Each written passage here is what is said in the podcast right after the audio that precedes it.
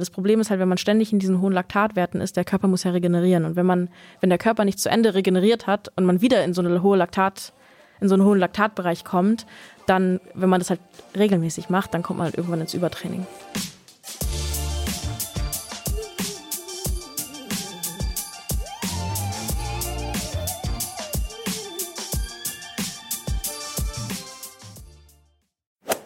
Puls oder Pace? Wonach sollten wir trainieren? Das ist die große Frage, die wir uns in dieser Podcast-Folge stellen. Und dafür haben wir mal wieder Laufcoach Andy G am Start. Einige von euch kennen Andy schon, zum Beispiel aus unserer gemeinsamen Podcast-Folge zum Thema Krafttraining für LäuferInnen. In dieser Folge gibt's jetzt wieder jede Menge Premium-Tipps und zwar rund um Herzfrequenz, Pace und die Messung, die viele gar nicht auf dem Schirm haben, Power. Andy erklärt, wie wir diese Werte zuverlässig bestimmen und tracken können und was die Vor- und Nachteile der jeweiligen Trainingsmethode sind. An der Stelle kann ich schon mal spoilern, Andy hat da einen ganz klaren Favoriten. Außerdem steigen wir dieses Mal ins Thema Trainingszonen ein. Stichwort Laktatspiegel. Andy erklärt uns, wie sich der auf unsere Leistung auswirkt und wie so ein Training nach Trainingszonen konkret aussehen könnte, damit wir unsere Ausdauer und unser Lauftempo langfristig steigern. Ich bin Elliot aus der Redaktion und wünsche euch nun viel Spaß mit dieser Folge. Diese Folge wird präsentiert von Avea. Kennst du das, wenn du schon wieder diesen krassen Heißhunger auf Süßkram hast und dann doch lieber zur Schokoladentafel greifst statt zu gesunden Snacks? Ja, ich auch. Und das kann an Schwankungen im Blutzuckerspiegel liegen. Zum Beispiel durch sehr kohlenhydratlastige Mahlzeiten. Zum Glück gibt es eine Lösung, und zwar den Stabilizer von Avea. Avea ist ein Schweizer Unternehmen in der Longevity-Forschung und bietet eine Vielzahl an individualisierten, hochqualitativen Supplements an. Alle Produkte sind wissenschaftlich fundiert und werden in der Schweiz entwickelt und auf Reinheit getestet. Der Stabilizer besteht aus natürlichen Inhaltsstoffen und hilft bei der Blutzuckerregulierung. Er blockiert einen Teil der Kohlenhydrate, die wir über die Nahrung aufnehmen, und hilft unserem Körper somit dabei, einen ausgeglichenen Blutzuckerspiegel aufrechtzuerhalten. Der Effekt? Ein verbesserter Energiehaushalt ohne Zuckercrashs. Dafür nimmt man den Stabilizer einfach zweimal täglich 10 Minuten vor einer kohlenhydratreichen festen Mahlzeit ein. Als Hörerin dieses Podcasts bekommst du mit dem Rabattcode RUNNING 15% Rabatt auf deine erste Bestellung unter www.avea-live.com slash running. Damit du die Produkte risikofrei testen kannst, bietet Avea eine 90-Tage-Geld-Zurück-Garantie. Also, worauf wartest du noch? Bestell jetzt unter www.avea-live.com slash running. Hallo Andi, freut mich, dich heute wieder bei uns im Studio begrüßen zu dürfen. Wie geht's dir? Hallo, erstmal äh, vielen Dank, dass ich da sein darf. Ich freue mich sehr über die Einladung. Äh, mir geht's richtig gut. Ich hatte voll den schönen Start in den Tag. Äh, war richtig früh mit meinem Hund laufen, damit es nicht zu nice. heiß wird für ihn. Hab äh, gerade noch meine Steuer gemacht. Ich war so produktiv. ja, ich bin richtig stolz auf mich. Aber auch nur, weil mein Steuerberater seit Wochen mir E-Mails schickt, so wir brauchen das jetzt. okay. Ich wollte gerade sagen, du bist schön in den Tag gestartet mit Steuern. Okay. Boah, ich finde es entspannter, ehrlich gesagt, als so Uni machen zu müssen. Oha. Also, weil da kann ich Musik hören und es braucht nicht so viel geistige Kapazität. Weißt du, das sind so Rechnungen sortieren, Sachen eintragen.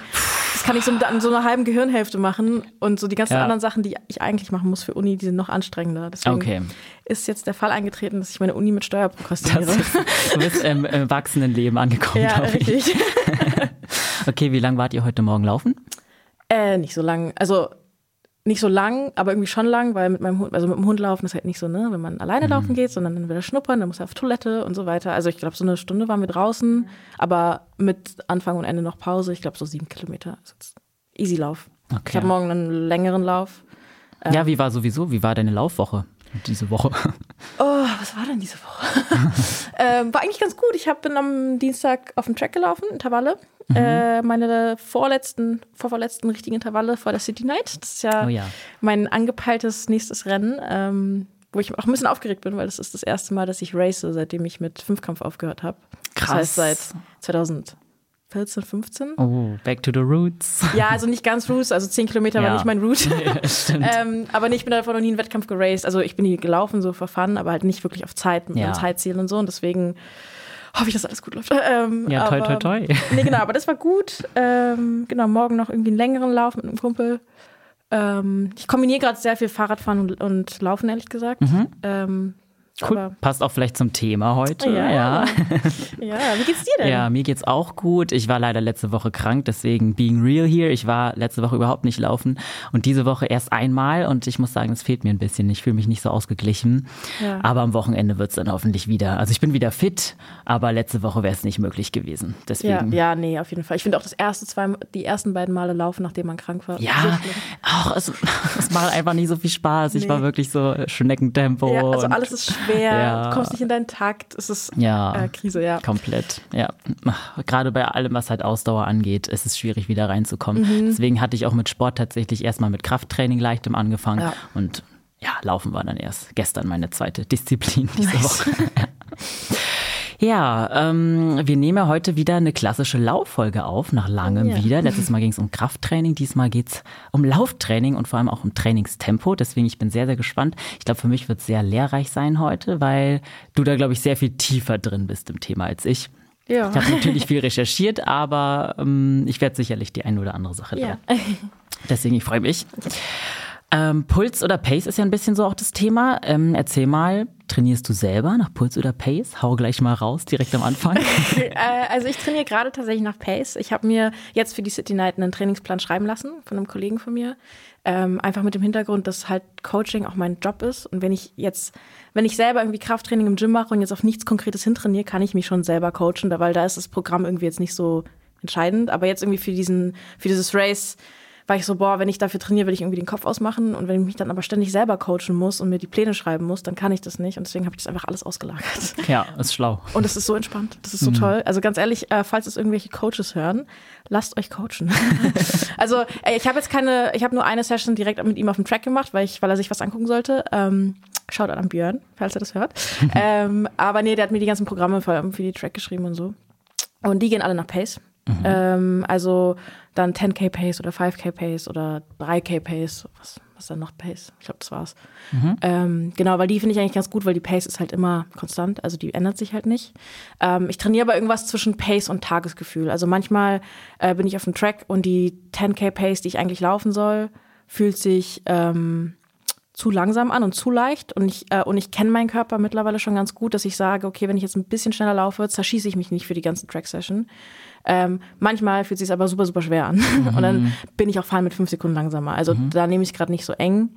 Ähm, genau, nach Herzfrequenz trainiere ich nicht, ähm, weil ich auch selber gelernt habe, dass es Bullshit ist. Mhm. Ähm, also ich habe auch mit sehr, sehr vielen Leuten gesprochen, weil ich dachte so, hä, das kann nicht sein, aber es macht einfach nicht so wirklich Sinn. Also ich habe letztes und vorletztes Jahr angefangen nach nach Puls zu trainieren, ähm, hatte aber auch da einfach noch nicht so viel Wissen dahinter und ähm, habe das nur mit einer Uhr gemacht. Ähm, und hatte halt bei meinen Easy Runs, die halt super, super easy sein sollen und irgendwie Herzfrequenzbereich bei mir so 145, 150 maximal, weil meine Herzfrequenz geht ziemlich hoch. Also mhm. Also maximale Herzfrequenz, glaube ich, 210 oder so. Oh ja. Ähm, also es war auch noch mal höher früher, als ich Fünfkampf gemacht habe, war ich bei oh 220. Ja. Also richtig, richtig, richtiges Kolibri-Herz. Ja. ähm, deswegen ist halt alles so ein bisschen verschoben und ich habe mich aber unglaublich selber fertig gemacht, weil meine Herzfrequenz nicht da war, sondern irgendwie fünf oder zehn Schläge höher. Und dann bin ich irgendwie immer langsamer und langsamer gelaufen und war irgendwann habe ich mich halt so gestresst selber, deswegen ständig auf die Uhr geguckt, dass natürlich meine Herzfrequenz höher war, weil ich halt ständig ah, auf die Uhr ah, geguckt okay. habe und mir halt voll die Gedanken gemacht habe. Ähm, und das Problem ist halt, wenn du noch immer langsamer und langsamer und langsamer läufst, ab einem bestimmten Tempo leidet halt deine Lauftechnik auch unglaublich drunter. Weil du fängst an zu schlürfen, weil du brauchst halt für eine schöne Lauftechnik halt ein gewisses Grundtempo. Ja. Ähm, was jetzt keine Vierer-Pace ist oder so, aber halt auch keine 630er mhm. oder 7er. Also wenn Leute das jetzt hören und die laufen 630 oder 7er Pace, ähm, das heißt jetzt nicht, dass die Pace schlecht ist per se, aber wenn man eigentlich schneller laufen könnte oder viel schneller laufen könnte, dann das so krass runterzubrechen, dann ist halt die Laufökonomie, die verändert sich halt einfach. Ja, ich finde es super spannend, dass du direkt drei am Anfang, Themen aufgemacht. ich finde es so spannend, dass du direkt am Anfang gesagt hast, dass Puls nichts für dich ist, aber du hast es ja scheinbar auch ausprobiert und es hat ja genau. alles einen Grund. Ich habe tatsächlich ähm, auch also in letzter Zeit trainiere ich auch gar nicht nach Puls. Ich ja. habe ganz am Anfang habe ich es ein bisschen probiert, dann ist meine Laufuhr kaputt gegangen und dann habe ich mir tatsächlich nie wieder eine gekauft. Aber hattest du nur eine Laufuhr oder hattest du auch einen Brustgurt? Ich hatte keinen Brustgurt, aber darauf kommen vielleicht kommen wir vielleicht auch okay. noch mal, wie man das überhaupt alles misst, ja. ob das überhaupt Sinn gemacht hat, ohne Brustgurt ja. zu laufen. Ich glaube eher nicht. Deinem Gesichtsausdruck nach. okay, ähm, würdest du sagen, dass es generell für Leute mehr Sinn macht, nach Pace zu trainieren, unabhängig vom Leistungslevel? Ja. Also ist es auch für AnfängerInnen ja. besser? Ja, weil erstmal nach Puls zu trainieren, man braucht ja seine ganzen, also wenn man jetzt in die Theorie mal reingeht, unabhängig davon, dass ich es immer noch Bullshit finde, mhm. aber wenn man das jetzt, ähm, wie man das machen würde, man ähm, braucht ja seine ganzen Herzfrequenzbereiche. Bereiche. Also in welchem Herzfrequenzbereich läufst du locker, in welchem ist irgendwie dein Tempo, Tempo, also dein so mittleres Tempo, dann wo baust du vor allem VO2 Max aus und wo ist vielleicht so wirklich deine maximale Herzfrequenz. Und du kannst zwar irgendwie solche Tests machen, ähm, also indem du irgendwie zum Beispiel drei Minuten schnell läufst, dann kurze Pause machst, dann wieder drei Minuten schnell läufst und das machst du halt so lange, bis, du halt deine, bis dein Puls quasi nicht mehr höher geht. Ähm, oder du gehst halt zu einer Leistungsdiagnostik, was halt sehr viel genauer ist. Mhm. Ähm, das machen aber die wenigsten Anfänger. Also nicht jeder ja. hat eine Leistungsdiagnostik und es gibt diese Formeln, da kann man irgendwie seine maximale Herzfrequenz mit berechnen. Ähm, die sind zum Beispiel 220 minus Alter und dann mal irgendein Faktor. Es gibt verschiedene Formeln, aber ich meine maximale Herzfrequenz ist jetzt zum Beispiel 210. Ich bin 25 und absolut gar keine Formel kommt irgendwie an diese 210 ran. Ähm, das heißt, diese Berechnungen sind einfach falsch. Also die, die treffen auch mhm. super, super wenig Leute zu. Okay, sehr individuell. Genau, sehr individuell. Und so individuell, wie die Berechnungen sind, ist aber auch die Herzfrequenz. Also das, die Sache ist, ich kann locker laufen gehen und ich habe einen richtig guten Tag. Vielleicht ist es nicht so warm draußen, ist einfach gerade ein guter Tag und meine Herzfrequenz ist super, super low und ich kann auch sogar schneller laufen und sie bleibt einfach low. Und an anderen Tagen, ich habe schlecht geschlafen, habe vielleicht vielleicht abends noch irgendwie Alkohol getrunken. Mhm. Es ist heiß, also jetzt vor allem im Sommer. Ähm, oder ich habe Stress oder was auch immer. Und deine Herzfrequenz ist richtig, richtig hoch. Also ich hatte auch lockere Läufe, die sich wirklich locker angefühlt haben. Da war meine Herzfrequenz bei, weiß ich nicht, 167, 168. Ähm, wo ich dann am Ende raufgeguckt habe und war so, hä, wie kann das sein? Ich fühle mich locker. Und deswegen finde ich halt Herzfrequenz einfach einen ziemlich blöden Indikator, weil der sich einfach ändert ständig. Und die Herzfrequenz, die ist ja, die passt sich ja nicht Zeit, also in quasi in gleicher Zeit an, sondern zum Beispiel, wenn man einen Berg hochläuft, dann ist erstmal am Anfang die Herzfrequenz noch niedrig und so nach einer halben Minute oder so oder nach je nachdem 20 Sekunden, dann steigt sie erst wieder und dann, wenn du den Berg wieder runterläufst, ist deine Herzfrequenz aber immer noch kurz höher, so eine Minute vielleicht und dann sinkt die. Also die ändert sich halt auch zeitverzögert. Ja. Und deswegen ist es halt einfach als Trainingstool wirklich nicht so geeignet. Mhm, auch gerade bei Intervallen macht es ja Genau, Sinn, ne? genau. Also bei Intervallen zum Beispiel habe ich, also wenn ich, weiß ich nicht, so 400er auf der Bahn laufe, ist meine Herzfrequenz bis zu den letzten 300 Metern, äh, bis zu den letzten 100 Metern eigentlich noch recht low, wo genau. ich denke, die müsste höher sein und dann aber in einer Pause explodiert dann es halt. Schießt sie hoch, ja. Ähm, und das ist überhaupt gar kein gutes Tool. Also ja. deswegen, ich habe mit super vielen Freunden auch gesprochen, die das auch ausprobiert haben und die haben sich auch voll den psychischen Stress halt damit gemacht, weil die Frequenz halt immer so hoch war und das macht, und das nimmt halt auch irgendwie die, den ganzen Spaß vom Laufen. Also im Endeffekt, warum laufen wir denn mhm. nicht, um irgendwelche Paces oder Frequenzen zu halten, sondern einfach um Spaß zu haben? Und ständig auf die Uhr zu gucken, das ähm, macht den Spaß kaputt. Ja, okay. Auf jeden Fall. Ähm, ich habe bei meiner Recherche auch so ein bisschen das Argument gehört, dass nach Puls zu laufen etwas gesünder aber sein kann. Jetzt zum Beispiel gerade im Sommer, wenn man sich gerade auf den Puls verlässt, weiß man eher, wo seine Grenzen sind oder ihre Grenzen sind. Wie stehst du dazu? Würdest du sagen, dass eins von beiden ja vielleicht gesünder sein kann? Also gesünder, also man hat natürlich nach bei die Pace gibt dir natürlich keine Auskunft, wie es deinem Körper gerade genau. geht. Die, die ähm, der Puls schon. Ähm, Im Sommer, im Hochsommer, also ich meine erstmal sollte man einfach auf seinen Körper hören und wenn man jetzt ein paar Mal gelaufen ist, weiß man ja auch ungefähr, wie geht es mir gerade und so weiter.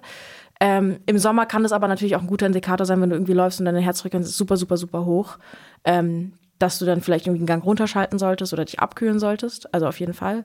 Zum Beispiel, wenn man kurz bevor man krank wird. Also wenn man noch dieses noch nicht merkt. Stimmt. Aber wenn ja, man das, das Gefühl hat, man brütet was aus und man geht dann laufen und dann ist deine Herzfrequenz bei so 170, obwohl du locker läufst, weißt du, okay, ich brüte wirklich gerade was ja, aus. Das ist ein Wahrsagetool. Äh, genau, also ich, ich, es ist auch nicht so, dass ich gar nicht auf die Herzfrequenz gucke. Ich gucke vor, ähm, voll gern nach dem Lauf tatsächlich drauf. Also wenn ich meinen Lauf im Handy dann habe und dann irgendwie gucke, okay, wie bin ich gelaufen? Und dann gucke ich, ah, was war mal eigentlich meine Herzfrequenz? Aber ich mache es nicht mehr während des Laufens. Okay. Mhm. Genau. Ähm, weil du gerade erwähnt hattest, man sollte auch auf den Körper hören. Ja. Ähm, ist es dann überhaupt relevant, nach Puls und Pace zu laufen? Mhm. Oder könnte, oder wäre es Also ich finde es nach Pace ganz gut, weil ähm, man, könnt, man kann ja auf den Körper hören, aber wenn du nie weißt, welche Pace du gerade läufst, kannst du es ja auch gar nicht einordnen. Und ich finde ehrlich gesagt, dieses Körperhören und dann eine bestimmte Pace laufen und das halt regelmäßig üben natürlich, das gibt ja auch ein ganz gutes Körpergefühl irgendwann. Also klar, für Anfänger ist es schwierig. Mhm. ähm, aber wenn man irgendwie eine fortgeschrittene Läuferin oder Läufer ist, dann ist es einfach dann, dann merkt man das schon, wie sich gerade der Körper anfühlt bei einer bestimmten Pace. Ja, also gerade für Leute, die schon etwas länger, jetzt nicht die absoluten LaufanfängerInnen sind, genau. macht es auf jeden Fall Sinn, genau. sich da rein zu fuchsen. Genau. Okay.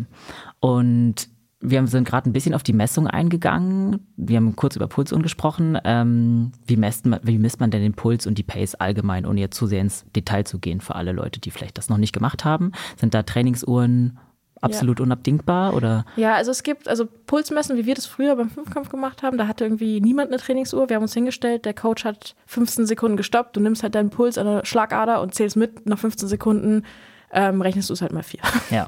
ähm, also das ist so die Oldschool-Variante. Das geht, also das mache ich ehrlich gesagt immer noch manchmal, wenn ich nur meine Uhr anhab, weil ich, weil das Problem ist mit den Pulsuhren, also auch die wirklich guten Pulsuhren, Garmin, aber auch Apple Watch oder Wahoo oder was es auch alles gibt, die haben trotzdem eine Varianz von plus minus zehn Schlägen. Ja, das ist auch viel. Ähm, und das ist voll viel. Also ob ich jetzt einen Puls von 150 oder 160 habe, ist ein Unterschied. Oder 140 oder 150 oder 130. Ja. Ähm, und ich glaube dieser Uhr nicht. ich glaube dieser Uhr einfach nie. Ähm, die Uhren sind immer ganz gut, einfach um einen so einen Average-Wert rauszufinden und zu gucken, wie sich generell dein Puls im Laufe deiner Trainingszeiten ändert. Also zum Beispiel, wenn du immer eine gleiche Pace läufst und am Anfang ist dein Puls so bei 160 und nach ein paar Wochen ist er so bei 150, dann siehst du, ah ja, ich habe mich verbessert. Also dafür ist es schon ganz gut, um so Trends zu beobachten. Ähm, wenn man aber richtig messen möchte, also richtig genau, dann braucht man halt einen Brustgurt, weil der misst halt an mehreren Orten. Also so funktionieren ja auch die EKGs, die messen ja, ja. nicht nur an einem Punkt, sondern an mehreren Punkten und rechnen dann irgendwie die Differenzial, keine Ahnung. Ähm, ich persönlich, ich habe zwei verschiedene Brustgurte zu Hause, aber ich benutze sie nicht, gar nicht, weil ich habe das Gefühl, ich kann nicht atmen mit dem Ding. Ja, das ich kriege Seitenstechen und es behindert mich beim einfach beim tiefen Atmen mhm. und auch also wenn ich es lockerer mache, dann rutscht es halt runter irgendwann, auch irgendwie nicht, wenn ich es so unter den Sport BH klemme. Mhm. Ähm, und ich habe einfach für mich entschieden, ich, es ist mir egal, welcher Puls ich ja. So, ich merke, ich bin noch am Leben und dann ist alles gut.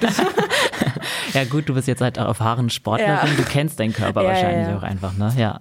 Okay, also du bist noch nie einfach nur mit, also doch, du bist teilweise nur mit Pulsuhr gelaufen und du bist mit dem Brustgurt gelaufen und war trotzdem beides jetzt nicht so. Nee, genau. Hm. Genau. Also es gibt tatsächlich, was Handys, glaube ich, auch noch können, ist so mit dem Blitz, dass man so seinen Finger unter den Blitz packt vom Handy, unter die Kamera. Hm. Und dann ähm, gibt es so Apps, die so, die so messen, wie so der Blitz zurückkommt. Aber ich weiß ehrlich gesagt nicht, wie genau hab ich auch noch nicht ist. Ich habe das noch nie ausprobiert. Ähm, keine Ahnung, wie genau das ist. Und für Pace ähm, ist es eigentlich ähnlich. Also man hat halt die GPS-Uhren und je nach Modell sind die auch eigentlich recht genau. Äh, manchmal dauert es halt eine halbe Stunde, bis das GPS da ist. Yep. äh, also dann hast du dann deinen Lauf schon wieder fast beendet und dann ist so, hey, GPS gefunden. Ich so, okay, cool, danke. Ja. ähm, ich habe, ähm, weil ich meine Uhr nicht mehr, also ich trage meine Apple Watch nicht mehr im Alltag ähm, oder auch meine Garmin gar nichts mehr. Ähm, ich vergesse meine Laufuhr, ich laufe jetzt mit einer Garmin, ähm, voll oft zu Hause. Ah. Und dann gehe ich laufen und bin so, ah shit, meine Uhr ist zu Hause. Und dann track ich mit dem Handy, einfach so mit Strava oder ja. Nike Running App. Aber ich glaube, die sind noch ungenauer, ehrlich gesagt. Mm, den Eindruck habe ich auch, dass die Apps nicht Genau, also ich glaube, die Apps sind richtig ungenau. Ähm, also wenn man so eine lockere Laufrunde geht, dann finde ich GPS von der Uhr schon ganz gut. Aber wenn ich zum Beispiel Intervalle laufe und vor allem Intervalle zum Beispiel zwischen 400 Metern und einem Kilometer laufe, dann ähm, mache ich halt wirklich das gute alte Kopfrechnen. Also ich weiß, mit welcher Pace ich mein Intervall laufen möchte. Und zum Beispiel, ich laufe die meistens in einem Stadion, also ich weiß 400 Meter Runde. Und dann gucke ich einfach auf die Uhr, wo ich nach den ersten 100 Meter bin. bin und rechne das quasi runter, also nach der Pace, wo müsste ich sein bei 100 Metern, weil die, weil das GPS braucht so eine halbe, dreiviertel Runde, würde ich sagen, hm. bis es wirklich zuverlässige Paces anzeigt. Aber wenn du nur eine Runde läufst, und du in dem letzten Drittel deiner Runde deine Pace bekommst, weißt du gar nicht, ob du überpaced hast am Anfang Stimmt. oder nicht. Und überpacen, wenn du auf 400 Meter irgendwie 10 Sekunden schon überpaced, ist ja voll viel. Also das ist auf, äh, auf einem Kilometer schon 25 Sekunden überpacen knapp. Und ähm, deswegen, da rechne ich einfach. Okay. Mhm. Genau. Und in deiner Wettkampfvorbereitung jetzt auch, ne, ja. du hast ja schon angeteasert, dass du ja, jetzt Wettkampf. racen möchtest. Also es ist immer noch ein äh, äh, Spaß, Amateur-Wettkampf. Also das kann man jetzt nicht vergleichen zu ja, früher. Okay. Aber trotzdem, wir ja. nennen es jetzt einfach mal Wettkampfvorbereitung. Ähm, läufst du dann immer, immer nach Pace oder gibt es auch so regenerative Läufe, in denen du das komplett weglässt? Oder ähm, ich laufe nach Pace nur die, die Intervalle. Ach so. Ähm, oder wenn ich mal so einen Tempolauf drin habe oder so. Ähm, aber ansonsten alle regenerativen Sachen und auch die Longruns laufe ich nicht nach Pace. Läufst du da komplett free? Oder äh, hast du ja, ja, es wäre gelogen, wenn ich komplett free sage. Ähm, ich gucke schon mal ob, einfach ab und zu auf die Pace, so einfach um zu gucken, wo ich gerade bin. Aber es ist nicht so, dass ich mich an irgendwas halte, weil, wie gesagt, Laufen soll halt Spaß machen. Und ich habe tatsächlich auch angefangen, ohne Musik und Podcast zu laufen. Starkes Stück. Also, nee, weil nämlich, ich bin früher, als wir Fünfkampf gemacht haben, sind wir halt immer in einer Gruppe gelaufen und niemand hatte Kopf, also es, sowas gab es nicht, mit Kopfhörer Sport machen früher. Ja. Und als ich dann angefangen habe, alleine laufen zu gehen, habe ich erstmal mit Musik versucht, weil irgendwie jeder hat es gemacht, aber ich bin einfach nie in den Takt gekommen. Hm, das ist auch mein Problem mit also Musik. Ging hm. gar nicht. Und dann habe ich es irgendwann so mit Podcasts entdeckt, aber ich will ja beim Laufen, vor allem beim Lockerlaufen, eigentlich abschalten. Und wenn ich dann so einen Podcast im Ohr habe, ich höre ja auch jetzt nicht so Gott und die Welt, sondern meistens so Trainingspodcast, dann will ich irgendwie aufpassen und da mitdenken und dann ist es schon wieder viel zu verkopft und anstrengend. Ja. Und deswegen, ähm, und dann habe ich irgendwann angefangen, nämlich meine Intervalle ohne Musik zu laufen, weil ich irgendwie kein, keine Befestigung für mein Handy hatte. Und dann war ich so, okay, dann lasse ich das Handy halt da und war so, eigentlich ist es richtig geil. Du hörst deinen Atem, du hörst deine Schritte und du kommst richtig intakt. Du kommst richtig intakt mit dir selbst. Und dann habe ich es jetzt vor ein paar Wochen mal ausprobiert beim Lockerlaufen und war so, oh mein Gott, ich kann wieder. Also, weil ich habe mich wirklich über Wochen, über Monate, weil ich so, ich kann eigentlich, warum kann ich nicht mehr laufen? Und es lag einfach nur daran, dass ich mich ständig mit irgendwas zugedröhnt habe. Mhm. Ähm, ja. Genau, und deswegen sind meine Easy-Läufe wirklich Easy-Läufe. Also ich habe ein Handy dabei natürlich, aber ich guck nicht auf die Pace, ähm, fange super, super langsam an. Also wenn ich meine Easy-Läufe starte, laufe ich auch eine 6er-Pace oder so. Ja. Bis ich so intakt komme und bis ich irgendwie warm bin und dann geht es halt runter auf irgendwas zwischen 5 und 5,30, je nach Tagesform halt. Ja, bist auch fix unterwegs trotzdem. Also klar, ja. 6 klingt für manche da draußen natürlich trotzdem total schnell. Deswegen. Ja, ja, aber gut, klar, du bist auf einem anderen Level natürlich. Ja. Also auch aber für jeden, also was ich halt damit sagen wollte, dass es gar nicht mehr eine Pace ist, aber für jede Person, die mit Easy-Läufen anfängt und sagt, Easy-Lauf bei der und der Pace, das ist so die Durchschnitts- oder die Mittel-Pace in der Mitte, fangt langsamer an. Also voll viele Lauf fangen ja den Easy-Lauf schon richtig schnell an irgendwie und können dann nicht mehr. So, ja, natürlich, dein Körper muss sich halt, ist gerade nicht gelaufen, auf einmal läufst du. Ja. Das ist so voll viel. Ja. ähm, genau. Ja, dann lass uns da doch mal direkt gleich reinstarten in das so, ja, wie paced man richtig? Also wie vielleicht erstmal, wie ermittle ich meine Pace zuverlässig und wie fange ich damit an? Weil vielleicht gibt es Leute da draußen, die immer nur nach Puls gelaufen mhm. sind und jetzt gerne starten möchten, ähm, auch mit dem, ja, nach Pace laufen. Und wäre cool, wenn uns so einfach mal ja. die ähm, Grundschritte schon mal direkt Also es gibt ja verschiedene, also es gibt ja, es gibt ja verschiedene Zonen und diese Zonen korrelieren mit Puls, aber auch mit Pace. Also ähm, es gibt drei Zonen, es gibt fünf Zonen, beim Fahrradfahren gibt es sogar sieben Zonen, weil es am Ende noch so Power, also da geht es um wie viel Kraft du in die Pedale geben kannst. Aber beim Laufen sagen wir eins, äh, drei oder fünf Zonen. Und ähm, sagen wir bei, der, bei dem fünf Zonen, ich glaube, das ist das gängigste wahrscheinlich. Ja, es ist. Ähm, da ist die Zone 1 ist ja wirklich so spazieren gehen, also eigentlich alles außer Joggen. ähm, dann Zone 2 ist halt wirklich dieser Erholungslauf, also so wirklich Recovery Run, Easy Run, was halt so super, super leicht ist. Ähm, was ich Anfängerinnen und Anfängern oft sage, ist, ähm, dass sie mal erstmal loslaufen sollen, so 10, 15 Minuten laufen und dann sollen sie mal den Mund zumachen und nur durch die Nase atmen. Vorausgesetzt, äh, keine krumme Nasenscheinwand, ja. die Na Nase ist frei und man kann durchatmen. Und wenn man dann merkt, nach so, also macht das nicht von Anfang an, weil der Körper muss erstmal warm werden, aber wenn man warm ist und es macht und man merkt irgendwie nach zwei, drei Minuten, boah, ich brauche mehr Luft, dann läuft man wahrscheinlich einfach viel zu schnell für den lockeren Lauf.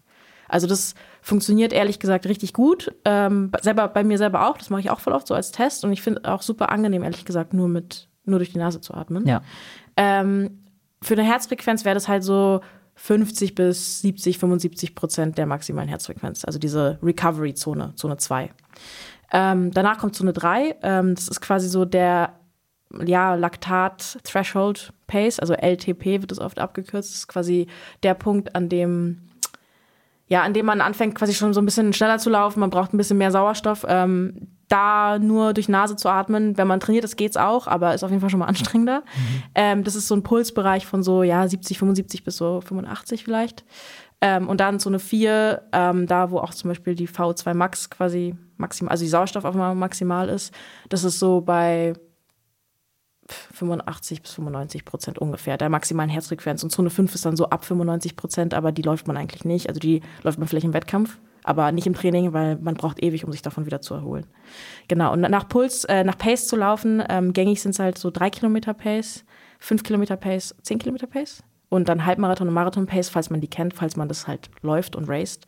Ähm, für Anfängerinnen und Anfänger ist halt irgendwie eine 10 Kilometer Pace natürlich erstmal voll utopisch, weil die können gar keine 10 Kilometer laufen. Richtig, ja. Und dann, also ich hatte jetzt auch gerade, ähm, ich arbeite mit einer äh, Kundin zusammen, die halt auch super angefangen hat zu laufen und da arbeiten wir zum Beispiel gar nicht mit 10 Kilometer Pace, sondern mit so Perceived Effort. Also mhm. ähm, das ist natürlich auch wieder sehr objektiv, ähm, von, auf einer Skala von 1 bis 10 und da ist die 10 Kilometer Pace so eine 6 von 10. Also die Easy Pace ist so eine 4, 5 von 10, würde ich sagen.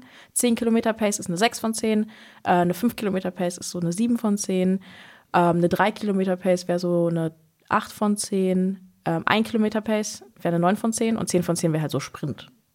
Und das ist halt die Pace, die man auf diese bestimmte Strecke halten kann. Also eine 10 Kilometer Pace ist halt so die Pace, die du auf 10 Kilometer halten kannst. Ja.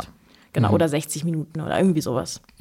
Genau, und so kann man so ein bisschen seine Paces ermitteln. Es ist halt alles natürlich sehr subjektiv und man muss irgendwie halt gucken, aber ich finde, das macht ja auch irgendwie das Laufen aus, dass man sich und seinen Körper kennenlernt und einfach guckt, was geht. Ja.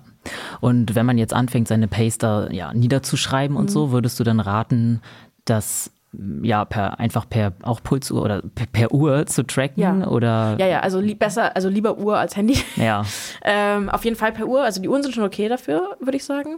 Ähm, klar hast du auch ein Spiel, aber so drei Sekunden sind auch egal eigentlich. Ja. Ähm, oder du fängst halt wirklich an zu rechnen, aber willst du locker laufen gehen und die ganze Zeit in deinem Kopf, dann weißt du gar nicht, wie lange ist es bis zum nächsten Baum. Also es funktioniert gar nicht. Dieses Rechnen mache ich wirklich nur auf der Bahn. Ähm, genau, aber nee, Pulsuhr ist eigentlich richtig gut. Also Uhr Ja. ist dafür ganz gut. Ja, richtig. Okay, und dann würde man eher zum Beispiel als Anfänger in vielleicht mit einer 3 oder so, also man würde sich dann langsam steigern, je nachdem, wie viele Umfänge man auch schon Meinst schafft. du mit drei? Naja, drei Kilometer meinte ich. Ach so, ähm, ja, also wenn, also drei Kilometer am Stück zu laufen, ist auch schon sehr viel. Das stimmt. Also wenn man wirklich mit dem Laufen anfängt, ähm, ehrlich gesagt, also es gibt voll viele Webseiten oder so Foren, die sagen, Intervalltraining sollten Anfänger gar nicht machen. Was ich aber finde, dass es Blödsinn ist, weil als Laufanfängerin möchtest du, du fängst halt super erstmal super langsam an. Die meisten fangen an so bei einer, weiß ich nicht, 7, 8er, 9er Pace so ein bisschen zu schlurfen. Und da kommt halt wieder das ins Spiel, was ich über Lauftechnik gesagt habe. Ähm, man braucht so ein gewisses Grundtem Grundtempo, um eine gute Technik aufrechtzuerhalten. Das ist nicht eine 6er Pace, es geht auch bei einer 7er Pace, aber ähm, ich würde LaufanfängerInnen raten, sich erstmal auf jeden Fall einen Coach zu suchen und so ein bisschen Lauftechnik zu lernen. Ähm, das ist ja so, jeder geht laufen, aber niemand weiß eigentlich so, wie man so eine Lauftechnik, wie so Lauftechnik Ja. eigentlich aussehen soll. Und dann würde ich den raten, ähm, direkt schon anzufangen, längere, lockere Läufe zu machen. Und länger heißt jetzt nicht anderthalb Stunden. Für LaufanfängerInnen kann länger 20 Minuten heißen. Aber dass man erstmal versucht, 20 Minuten zu laufen. Wenn man super, super Anfängerin ist, dann fängt man an, eine Minute laufen, eine Minute gehen, eine Minute joggen. Und dann steigert man bis zwei Minuten joggen, eine Minute gehen. Dann drei Minuten joggen, eine Minute. Und so weiter, bis man halt irgendwann zum Beispiel fähig ist, zehn Minuten am Stück zu laufen. Genau. Und dann würde ich denen aber auf jeden Fall auch raten, Intervalle reinzupacken. Nicht 20 mal 400, ähm, sondern vielleicht erstmal auf Zeitbasis, weil erstmal sind die Paces und die Distanzen egal. Es geht nur darum, dass der Körper lernt, auch in einem anderen Tempo unterwegs zu sein, weil LaufanfängerInnen sind ja meistens immer im selben Tempo unterwegs. Das stimmt. Und man kann erstmal wirklich anfangen, 15 Sekunden schnell, eine Minute locker. Joggen zum Beispiel. Oder 30 Sekunden schnell, 30 Sekunden locker. Und dass man halt sich so ein bisschen an verschiedene Tempi antas antastet. Und, und dann kommt eigentlich der Punkt, wo man drei Kilometer laufen kann, recht schnell. Ähm, und ich meine, so Apps wie so Strava oder so, die berechnen dir natürlich auch deine ganzen Paces. Wenn Ja, die ist immer mit dabei. Genau, die ist irgendwie immer mit dabei und die berechnen dir, wenn du die drei Kilometer Pace oder die fünf Kilometer Pace angibst, sagt er dir, spuckt er dir alle aus, spuckt er dir aus, so und so viel, so lange würdest du für einen Marathon brauchen, obwohl die Person gar nicht Marathon laufen kann. ähm, das ist okay. Also als Laufanfängerin würde ich generell nicht so krass auf Pace oder Puls gucken, sondern es geht darum, erstmal ins Laufen reinzukommen, erstmal überhaupt eine Stunde durchlaufen zu können. Ja. Und da ist es egal, mit welcher Pace, mit welchem Puls. Einfach variieren, langere, längere, lockere Läufe, schnellere, kürzere Läufe, Intervalle. Und was ich LaufanfängerInnen auf jeden Fall raten würde, um einfach diese Grundlagenausdauer zu steigern, ist, sich aufs Fahrrad zu setzen. Weil Laufen ist halt super anstrengend. Also ich meine, ähm, selbst wenn man, ähm, das höre ich von voll vielen, die anfangen mit Laufen, ja, ich gehe joggen, aber ich laufe, also ich jogge langsamer als meine Gehgeschwindigkeit. Wie kann das sein? Und das ist anstrengender. Und natürlich ist es anstrengender, weil du musst ja, du hast ja eine Flugphase. Das heißt, du musst dein Vielfaches von deinem Körpergewicht mit jedem Schritt auffangen. Und wenn du dem halt nicht gewöhnt bist, dann ist es halt super anstrengend, auch wenn Total. es eigentlich super langsam ist. Ja. Und um diese Grundlagenausdauer erstmal zu steigern, würde ich einfach raten, sich aufs Fahrrad zu setzen, entweder halt Fahrrad draußen. Da hat man aber so immer das Problem, dass man halt nicht steady fahren kann, weil irgendwie Ampeln und Fußgänger und da muss man anhalten. Also sich eine Radstrecke zu suchen, wo man wirklich einfach durchfahren kann. Ähm, hier in Berlin wäre halt das Tempelhofer Feld zum Beispiel super dafür, ähm, für alle, die hier wohnen. Ja. Ähm, oder sich einfach zu Hause oder im Gym einfach auf so ein Stationary Bike, Wattbike zu setzen und da einfach zum Beispiel auch mit reiner Nasenatmung einfach mal den Mund zu machen und einfach mal fahren. Und zwar wirklich fahren, so vielleicht erstmal anfangen mit einer halben Stunde, dann vielleicht eine Stunde und vielleicht noch, also 90 Minuten ist eigentlich eine ziemlich gute Zeit. Weil Radfahren und Laufen ist halt nicht äquivalent. Also Das stimmt. 90 Minuten Radfahren ist nicht wie 90 Minuten Laufen, sondern eher wie so 40 Minuten Laufen. So Okay. Hälfte so irgendwas zwischen Hälfte und Drittel, je nach Person, Ja. kann man sagen. Ähm, falls man sich auf ein Stationary Bike setzt, auf jeden Fall unter für Unterhaltung sorgen, weil es ist voll langweilig. ähm, manchmal sind Gyms Unterhaltung genug, wenn man sich die Leute da anguckt. True. ähm, aber nee, einfach irgendwie, weiß ich nicht, ein Handy oder ein iPad oder irgendwas zu lesen ähm, und dann einfach aufs Fahrrad sitzen. Und so kann man halt schon wirklich innerhalb weniger Wochen derartig seine Grundlagenausdauer steigern, dass man dann wirklich auch fünf Kilometer durchlaufen kann. Ja, voll guter Tipp. Ähm, das hatte ich tatsächlich, ja, den Tipp hat mir tatsächlich auch damals Björn gegeben, als ich nach Long Covid angefangen habe, wieder zu laufen. Und es ging einfach nicht. Also es, meine Ausdauer war weg quasi und ich war, ich war, ähm, ich wollte lockere Läufe machen und es war jetzt nicht ein Problem, eine Stunde durchzulaufen, aber mein Puls war immer bei 175. Ja. Und da habe ich tatsächlich so ein bisschen auf Puls geguckt, weil ich wollte Stimmt. einfach sehen, was bei meinem Körper abgeht. Ähm, und ob der Puls jetzt bei 145 oder 155 ist, ist egal, aber ob er bei 145 oder 175 ist, so it's the difference. Ja. Und da war der auch, meinte er auch so, hey, setz dich einfach aufs Fahrrad, bis, bis dein Puls sich wieder beruhigt. Und das hat mir krass geholfen. Fahrradfahren oder Schwimmen sind super für Grundlagenausdauer, so als Crosstraining. Ja. Ähm, wie würdest du sagen, also wie macht es am meisten Sinn, den, ähm, die Pace dann auch langfristig zu tracken? Also nehmen wir mal an, jemand kann schon 10 Kilometer laufen und hat eine 6er Pace oder so. Wie oft, also kann man dann sagen, so ich bin jetzt einmal sek- ich bin jetzt einmal 10 Kilometer mit einer 6er Pace gelaufen, also ist das jetzt meine, das ist jetzt meine Ja. Pace auf 10 Kilometer oder wie oft muss ich das machen? Wie oft muss ich darauf achten? Also es, ja, es kommt ein bisschen darauf an, wie man trainiert. Also wenn man so ein, zwei Mal die Woche laufen geht, vielleicht keine Intervalle läuft und einfach nur so for fun laufen geht, dann klar ändert sich das schon, aber natürlich jetzt nicht so schnell, wie wenn man dann mit Intervalltraining und einem Trainingsplan für ein Rennen trainiert. Dann sollte sich das schon schneller ändern. Ähm, ich würde sagen, alles zwischen, weiß ich nicht, drei und sechs Monate testen ist okay. Ähm, also klar, wenn man, weil wenn man so super ambitioniert für einen Wettkampf trainiert, dann kennt man seine Paces schon. Und zum Beispiel jetzt meine 10 Kilometer Pace in meinem Plan, also die, bei den Intervallen war nicht meine 10 Kilometer Pace, mit der ich 10 Kilometer gelaufen bin, bevor ich angefangen habe zu trainieren, sondern das ist meine Zielzeit. Ach so, okay. Ähm, ist auch nicht so smart, aber ich hatte auch nur so zweieinhalb Monate oder drei Monate und ich war so, wir machen das jetzt und ich klopp mich da jetzt durch. und ich weiß auch, dass mein Körper das kann, deswegen mach, also deswegen geht das schon. Ähm, aber genau, also einfach so Retest alle ja, drei bis sechs Monate. Ähm, beziehungsweise irgendwann weiß man es einfach. Oder man hat einen, einen Wettkampf, man hat irgend, vielleicht ist man die Wettkämpfe schon öfter gelaufen und man möchte jetzt diese Zielzeit laufen und die Zielzeit ist, weiß ich nicht, vielleicht zwei Minuten schneller. Dann peilt man die einfach an und guckt einfach, was passiert. Okay. Hm. Also ich würde das alles nicht so eng sehen, weil erstens Laufen soll Spaß machen. Richtig. Und Leute versuchen halt, also ich weiß, man versucht immer irgendwie alles, was man so selbst irgendwie unter Kontrolle bringen kann Mhm. und irgendwie, wie man seine Leistung steigern kann, zu nutzen. Aber im Endeffekt muss man sich halt auch fragen, wofür. Ähm, und macht es Sinn, dass ich mir jetzt zum Beispiel den Spaß und diesen Headspace, den ich beim Laufen habe, kaputt mache, dadurch, dass ich ständig auf meinen Puls gucke? Ja. Ähm, so, I've been there. Nein, das Ja. macht nicht Sinn. Ja, verstehe. Ähm, wenn jetzt jemand schon ambitioniert unterwegs ist und sich eine Wettkampf-Pace Mhm. setzen möchte, so wie du zum Beispiel, wie kriegt man das gut hin? Also vielleicht hat man eine Trainingspace, aber Mhm. man möchte eben in der Wettkampf-Pace, man möchte sich da steigern. Wie macht man das? Also man guckt sich natürlich seine Trainingspace an und irgendwie, vielleicht hat man ja schon Wettkämpfe davor gemacht. Und dann würde ich erstmal sehen, okay, wie viel Zeit habe ich, um für diesen Wettkampf investieren zu können. Ähm, wie oft die Woche möchte ich trainieren? Das ist nämlich ein Unterschied, ob du dreimal die Woche laufen gehen kannst oder fünfmal die Woche laufen gehen kannst, äh, obviously. Und auch wie ist mein Lebensstil? Also gehe ich jedes Wochenende feiern zum Beispiel oder bin ich irgendwie die ganze Zeit raus? Ähm, und irgendwie trink Alkohol oder so oder will ich halt jetzt wirklich straight so den Athleten-Lifestyle äh, bis zum Wettkampf leben, weil je nachdem ist es, also das determiniert halt, wie schnell du dann wirklich dich steigern kannst, natürlich. Ähm, ich persönlich habe meine, also ich weiß, dass ich die 10 Kilometer, ähm, also ich, ich peile eine 45, also 45 Minuten an, also es ist eine 430er Pace. Ähm, hab, das war bei mir so ein Bauchgefühl einfach, ehrlich gesagt. Also ich glaube, ehrlich gesagt, wenn du ambitionierter Läufer oder Läuferin bist, dann hast du einfach ein Bauchgefühl und dann weißt du ungefähr, was ist möglich. Also wenn man jetzt, weiß ich nicht, 60 Minuten auf 10 Kilometer braucht, kann man sagen, hey, ich möchte es vielleicht unter 60 schaffen oder vielleicht unter 5, oder um 55 rum. Aber die Person wird es jetzt nicht sagen von 60 auf 45 Minuten zum Beispiel, weil ist halt einfach ein bisschen utopisch. Klar. Ähm, genau, deswegen war ich weiß halt, also ich jetzt wie, na, wie gesagt, ich will einfach nur nach Long Covid wieder auf Schnelligkeit kommen. Also Volumen habe ich drin, ich will jetzt einfach nur schnell laufen, weil ich war so, es kann nicht sein, dass ich über 50 Minuten für 10 Kilometer brauche. Also es war auch so ein Ego-Ding bei mir. ähm, Ja. Genau, also es ist auf jeden Fall so ein bisschen Gefühlssache. Wenn man einen Coach hat, dann natürlich mit dem Coach sprechen. Ähm, der oder die äh, weiß dann natürlich auch, was der Athlet, was die Athletin kann. Okay, also es ist ziemlich individuell. Ja, es ist super ne? individuell. Ja. Ähm, oder man hat einfach irgendwelche Wetten. Also ganz ehrlich, wie, wie viele, wie viele laufen oder wie viele kenne ich, die Wettkämpfe laufen, die einfach sagen, ja, ich will nur schneller als diese Person sein. Stimmt. Und dann ist es auch. auch egal. Also es ist egal. Man setzt sich ein Ziel. Es ist eigentlich egal, wie man auf dieses Ziel gekommen ist. Und guckt dann erstmal, okay, ist das wirklich ähm, sinnvoll? Ist es realistisch? Und wenn es so halbwegs realistisch ist, dann go for it. Und ja. ich meine, worst case, man schafft es halt nicht. Okay. Ja. Okay, ich glaube, das war ein ziemlich guter Rundumblick jetzt über Puls und Pace. Ich habe gelesen, man kann, es gibt noch eine dritte Variable, man kann über, auch über Power quasi tracken. Darüber wird irgendwie super wenig gesprochen. Ich zumindest kenne niemanden, der Power verwendet. Mhm. Weißt du darüber mehr? Ja.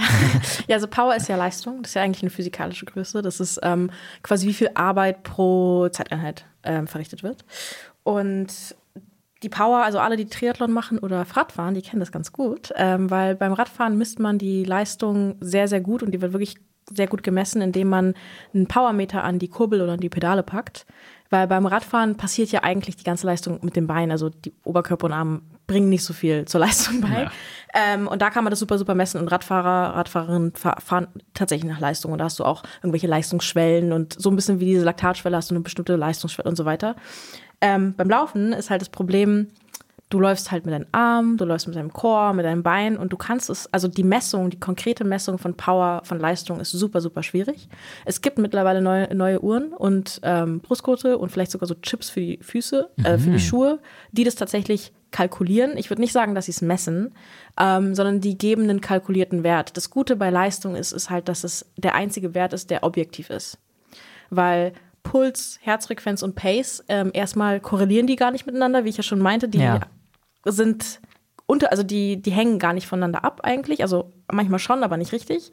Ähm, und die alle drei Sachen variieren nach Wind, nach Wetter, nach Stress, nach Steigung, ähm, nach Bodenbelag, weiß ich nicht. Ähm, die sind halt alle sehr, sehr subjektiv und sehr ja, der Situation geschuldet. Und Power, die Leistung ist halt immer gleich. Also die gibt eigentlich an, wie viel Kraft du äh, quasi in den Boden äh, bringst. Und diese ganzen, in also die externen Faktoren, die ich halt gerade meinte, so wie Wind und Wetter, dann hast du noch interne Faktoren, zum Beispiel Stress oder Krankheit oder wie du dich gerade fühlst. Und die haben ja alle eine krasse Auswirkung auf deine Pace. Oder, und äh, Leistung macht das halt alles objektiv, weil die Leistung bleibt immer gleich. Und wenn du zum Beispiel einen Berg hochläufst und erstmal deine Herzfrequenz lang, niedrig ist, dann ist sie am Gipfel vom Berg hoch und dann läufst du den Berg runter und deine Herzfrequenz ist immer noch hoch. Wenn du dir aber dann die Leistung anguckst, die Leistung ist halt wirklich perfekt mit der Steigung vom Berg. Ähm, das Problem ist halt, dass diese Laufuhren, die messen das nicht, die kalkulieren halt die Leistung eher. Das heißt, eine Uhr kann dir eine Leistung von 200 Watt angeben und die andere gibt dir eine Leistung von 300 Watt an, was halt krass ungenau ist. Ähm, ich glaube, das ist die ganze, diese ganze Technik ist gerade noch so ein bisschen in den äh, Babyschuhen. Ja. Ähm, ich glaube, da kommt mit den, also da kommt noch ein bisschen was. Also kann ich mir vorstellen, vielleicht mit irgendwelchen neuen Sensoren, neue Algorithmen, die nochmal besser berechnen und so weiter. Aber ich glaube, das ist, also wenn man nach irgendwas so richtig dogmatisch trainieren möchte, dann nach dem, weil ähm, klar ist die Messung ungenau, aber man läuft ja eigentlich immer mit einer Uhr und man kann halt Veränderungen und Trends halt beobachten. Also das ist so ein bisschen wie die Ungenauigkeit oder Genauigkeit von den Herzfrequenzmessungen mit den Uhren. Ähm, ist halt nicht, der Wert ist nicht genau, aber man sieht, wie, wie er sich über Zeit ändert. Also man sieht, heute habe ich so viel Power, äh, so viel Watt bin ich gelaufen und in fünf Wochen bei der gleichen Laufstrecke laufe ich aber so viel Watt. Ähm, genau, deswegen ja. finde ich das eigentlich ganz spannend. Das Einzige ist halt nur, dass die Leistung, die ändert sich halt mit dem Körpergewicht. Stimmt, ja. Ähm, Genau, das ja. heißt, falls man dann irgendwie 30 Kilo abgenommen hat, dann, dann wird halt auch die Leistung ähm, dementsprechend ganz anders. Ja, finde ich extrem interessant. Bin auch gespannt, ob da noch mehr kommt. Ja. Ja, ich auch.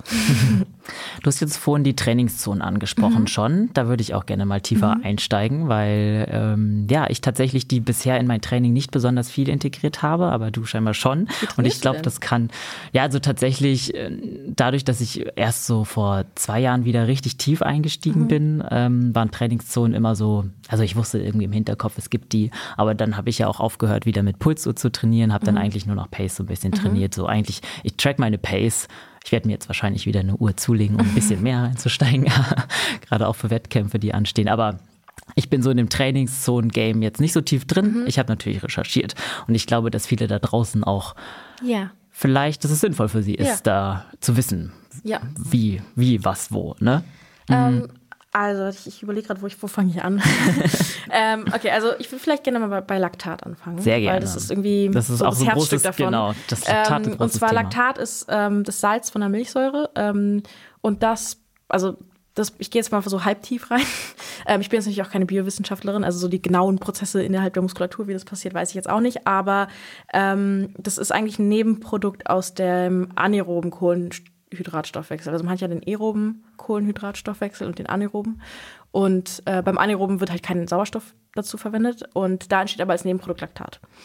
Und ähm, man kann irgendwie zum Beispiel sagen, manche haben verschiedene Muskelfasern, irgendwie schnell, schnelle Muskelfasern und langsame Muskelfasern. Und ähm, die schnellen Muskelfasern, da passiert eigentlich dieses, dieser anaerobe Kohlenhydratstoffwechsel, weil das ist halt diese Fast Twitch, also für schnelle, hohe Belastung, die man aber jetzt nicht so lange halten kann. Das macht dann auch Sinn, warum dann da mehr Laktat ausgebaut Ja. ist. Ähm, genau, und, das, und Laktat, wenn man halt irgendwie so chillt und nichts macht, ist der irgendwo zwischen 0 und 1 bei Leuten. Also bei Profisportlern ist er wirklich richtig niedrig und quasi nicht vorhanden. Bei ähm, Leuten, die vielleicht sogar vor Pre-Diabetic sind, also da ist der Laktatspiegel schon von vornherein ein bisschen höher. Und dann, wenn man halt anfängt, sich an, anzustrengen, ähm, je nach, also je anstrengender es wird, je höher deine Herzfrequenz geht oder je höher deine Pace geht, desto höher steigt halt dieser Laktatspiegel. Bis du irgendwann bei einem Laktatspiegel von zwischen 6 und es gibt Athleten, die gehen auf 30 Millimol pro Milliliter, was sehr hoch ist, also Boah. wirklich sehr hoch, ähm, bis du dann halt aufhörst. Ja. Ähm, weil bei, bei Laktat, ich glaube, ich weiß nicht genau, wie das war, da werden irgendwelche Ionen freigesetzt, die halt sauer sind und da, da kommt halt diese Übersäuerung, ähm, diese Muskelübersäuerung, ähm, was irgendwie sich klar, also was man dann merkt, dass die Beine oder dass die Muskeln schwer werden. Ähm, manchen Leuten wird auch schlecht, also wenn man so richtig übersäuert. Ähm, also wir haben auch teilweise beim Fünfkampf früher bei so 400ern, wenn du halt richtig übersäuerst, fängst du an zu kotzen. Ja, davon habe ich Ähm, gehört. Ja. Ja, bin der. Du warst da wohl. Ja, ich war da. Es ist auch nicht so schlimm passiert. Ja. Und ähm, dann äh, merkt man das zum Beispiel auch nach dem Training so mit Kopfschmerzen, so krasse Abgeschlagenheit. Also wenn man richtig übersäuert hat. Das merke ich, also das musste ich auch tatsächlich erst jetzt wieder lernen, auf dem Track nicht zu überpacen und nicht einfach alles zu geben, weil das, das mache ich gerne. Aber dann liege ich halt zu Hause und bin den ganzen Tag komplett im Eimer. Ähm, genau, das heißt, Laktat steigert, steigt mit äh, steigender Herzfrequenz oder Pace. Ähm, das misst man natürlich. Das ist jetzt nicht einfach so eine vage Vermutung, da passiert was, sondern das misst man. Und zwar geht man dazu in eine Leistungsdiagnostik, ähm, entweder auf dem Fahrrad oder aufs Laufband. Ähm, ich würde ehrlich gesagt LaufanfängerInnen raten, das auf dem Fahrrad zu machen, weil die können diese ganzen, Geschw äh, weil da läufst du bei einer Leistungsdiagnostik auf dem Laufband läufst du drei Minuten. Dann hast du eine so 30 Sekunden Pause. In diesen 30 Sekunden pieksen sie dir ins Ohr und nehmen ein bisschen Blut ab, um quasi die Konzentration an Laktat zu messen. Und dann läufst du drei Minuten wieder, aber schneller. Also jede drei Minuten wird die Pace schneller gemacht und schneller, bis du halt irgendwann sagst, ich kann nicht mehr. Ähm, gleichzeitig musst du auch immer auf so einer Skala von 1 bis 20 ähm, bewerten, wie anstrengend es gerade für dich ist. Ah, quasi subjektiv. Genau, genau. Also die haben verschiedene Messparameter. Ähm, die meisten LaufanfängerInnen, die können aber gar nicht mehr als drei, viermal das steigern. Und du, also die Kurve, also wenn du nur so drei Messpunkte hast an Laktat, dann hast du halt nur drei Punkte auf der Kurve. Wenn du aber, sagen wir, fünf oder acht Messpunkte hast, dann hast du natürlich eine viel genauere Kurve. Und auf dem Fahrrad können das aber LaufanfängerInnen mehr. Deswegen würde ich denen immer raten, am Anfang aufs Laufband zu, äh, aufs Fahrrad zu gehen. Genau. Und ähm, das heißt, man fängt erstmal easy an, dann wird Laktat gemessen, dann wird es schneller gemacht und irgendwann, wenn man halt aufgehört hat, hat man dann diese Kurve. Und dann kann man quasi anhand der Kurve, die Kurve ist nicht, also das ist, ja, wie gesagt, Kurve, keine Linie, ist keine gerade, sondern die ist am Anfang recht ähm, konstant linear. Und irgendwann gibt es so einen Take-off-Point. Und dann fängt an, das Laktat schneller zu steigen, also vielleicht so quadratisch, würde ich sagen. Und danach, ähm, ab einem bestimmten Punkt, steigt das Laktat noch steiler an. Also die Kurve wird quasi immer steiler, kann man sagen. Ja. Ähm, genau, und da gibt's halt diese erste Zone, wo man merkt, dass das Laktat überhaupt ansteigt. Das ist halt quasi von Ruhe zu Belastung. Das ist so meistens nach dem ersten oder vielleicht zweiten Mal laufen dann auf dem Laufband. Ähm, da fängt deine Recovery Pace Zone an. Das heißt, du hast am Anfang hast du halt diesen Ruhelaktatwert, das ist halt Ruhe, du sitzt. Das heißt, Ja. also vielleicht spazieren noch, das ist halt diese erste Zone, die man eigentlich nicht benutzt. Deswegen finde ich fünf Zonen eigentlich richtig dumm, weil du benutzt davon eigentlich nur drei. Stimmt. Deswegen finde ich halt drei Zonen viel smarter. Ja, ähm, hast recht. Ähm, genau, und dann hast du halt diesen ersten Punkt, wo dein Laktat zum allerersten Mal ansteigt, bis zu dem Punkt, äh, und dann steigt, der, steigt das Laktat aber erstmal linear an, ähm, bis zu dem Punkt, wo das nicht mehr linear ist. Dieser Punkt, wo das Laktat nicht mehr linear ist, das ist halt dieser Lak Laktat-Threshold ähm, oder LT2 oder es gibt verschiedene Bezeichnungen je nach Modell. Es gibt ja so voll viele Medizinermodelle, wie Ja. die das bezeichnen. ähm, und das ist eigentlich halt deine Schwelle. Das ist deine Laktatschwelle. Also das wäre zum Beispiel deine, dein 10 Kilometer Tempo oder auch 5 Kilometer, je nachdem. Also fünf, zwischen 5 und 10 Kilometer Tempo. Das ist deine Laktatschwelle. Das ist der Punkt, das ist die Pace oder Herzfrequenz, bei der du deine Tempoläufe machen solltest. Nicht Intervalle auf der Bahn, aber so längere Tempoläufe. Ich komme komm nachher auch noch so auf ein paar Trainingsprotokolle, wie ich das programmieren würde. Genau, und dann steigt die Kurve weiter und dann gibt's noch nochmal irgendwann einen Punkt, wo die ähm, Kurve nochmal ein bisschen steiler wird. Und das ist so dein VO2 Max-Punkt. Also das ist quasi die niedrigste Herzfrequenz oder die niedrigste Pace, wo du die maximale, die maximalste Sauerstoffaufnahme hast. Danach hast, danach steigert deine Sauerstoffaufnahme nicht mehr, deswegen ist halt danach irgendwann bald auch Ende. Ja. Ähm, genau. Und also die. Das Problem bei dieser Kurve schon allein, also als ich mir diese Kurve aufgemalt habe, ist mir das aufgefallen. Du hast halt oben auf der X-Achse ist halt die Laktatkonzentration und unten auf der Y-Achse hast du halt Pace oder Herzfrequenz. Aber das heißt, es wird eigentlich vorausgesetzt, dass die Pace, also deine Geschwindigkeit, mit deiner Herzfrequenz korreliert. Richtig.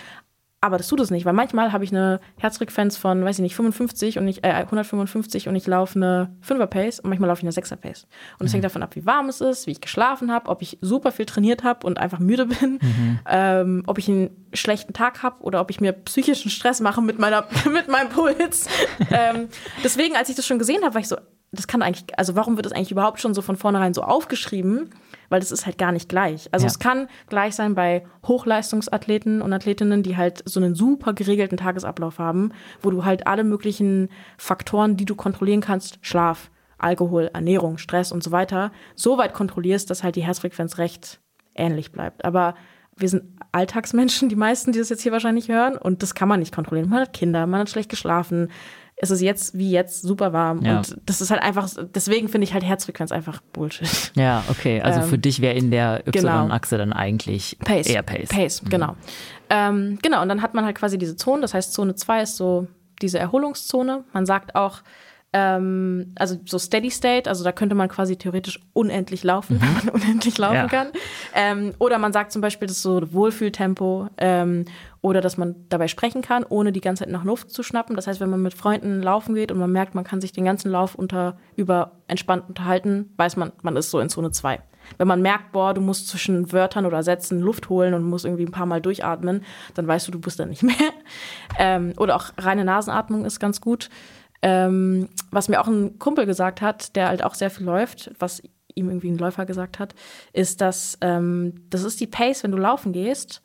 Wenn das eine Easy-Einheit ist, dann solltest du fähig sein, nach deinem Lauf die gleiche Einheit nochmal zu machen. Ach krass, okay. Also da ist jetzt wieder ne, auf Körper Ja, hören, was kann ich? Und das total. ist wahrscheinlich für AnfängerInnen sehr schwierig. Ja. Aber wenn man schon ein bisschen erfahren ist und man hat einen Easy Run und kommt nach Hause und ist so, boah, das war ganz schön anstrengend, dann weiß man, okay, vielleicht zu schnell gelaufen. War kein Easy Run. War kein Easy Run, genau. Aber wenn man nach Hause kommt und sagt, okay, das könnte ich jetzt eigentlich nochmal machen, weiß man, okay, das war jetzt Easy Run. Okay. Das finde ich eigentlich so ein ganz, Total. guter, ganz gutes Tool. Genau, das ist quasi die Zone 2. Und dann kommt halt dieser Laktat-Threshold-Punkt. Ähm, und das, ja, und dann kommt Zone 3 quasi. Und das ist diese Tempozone. Also die 10 Kilometer Tempozone oder 5 Kilometer Tempozone oder Schwellenzone. Ähm, das ist quasi eine Zone, die, die kannst du für so 60 Minuten aufrechterhalten.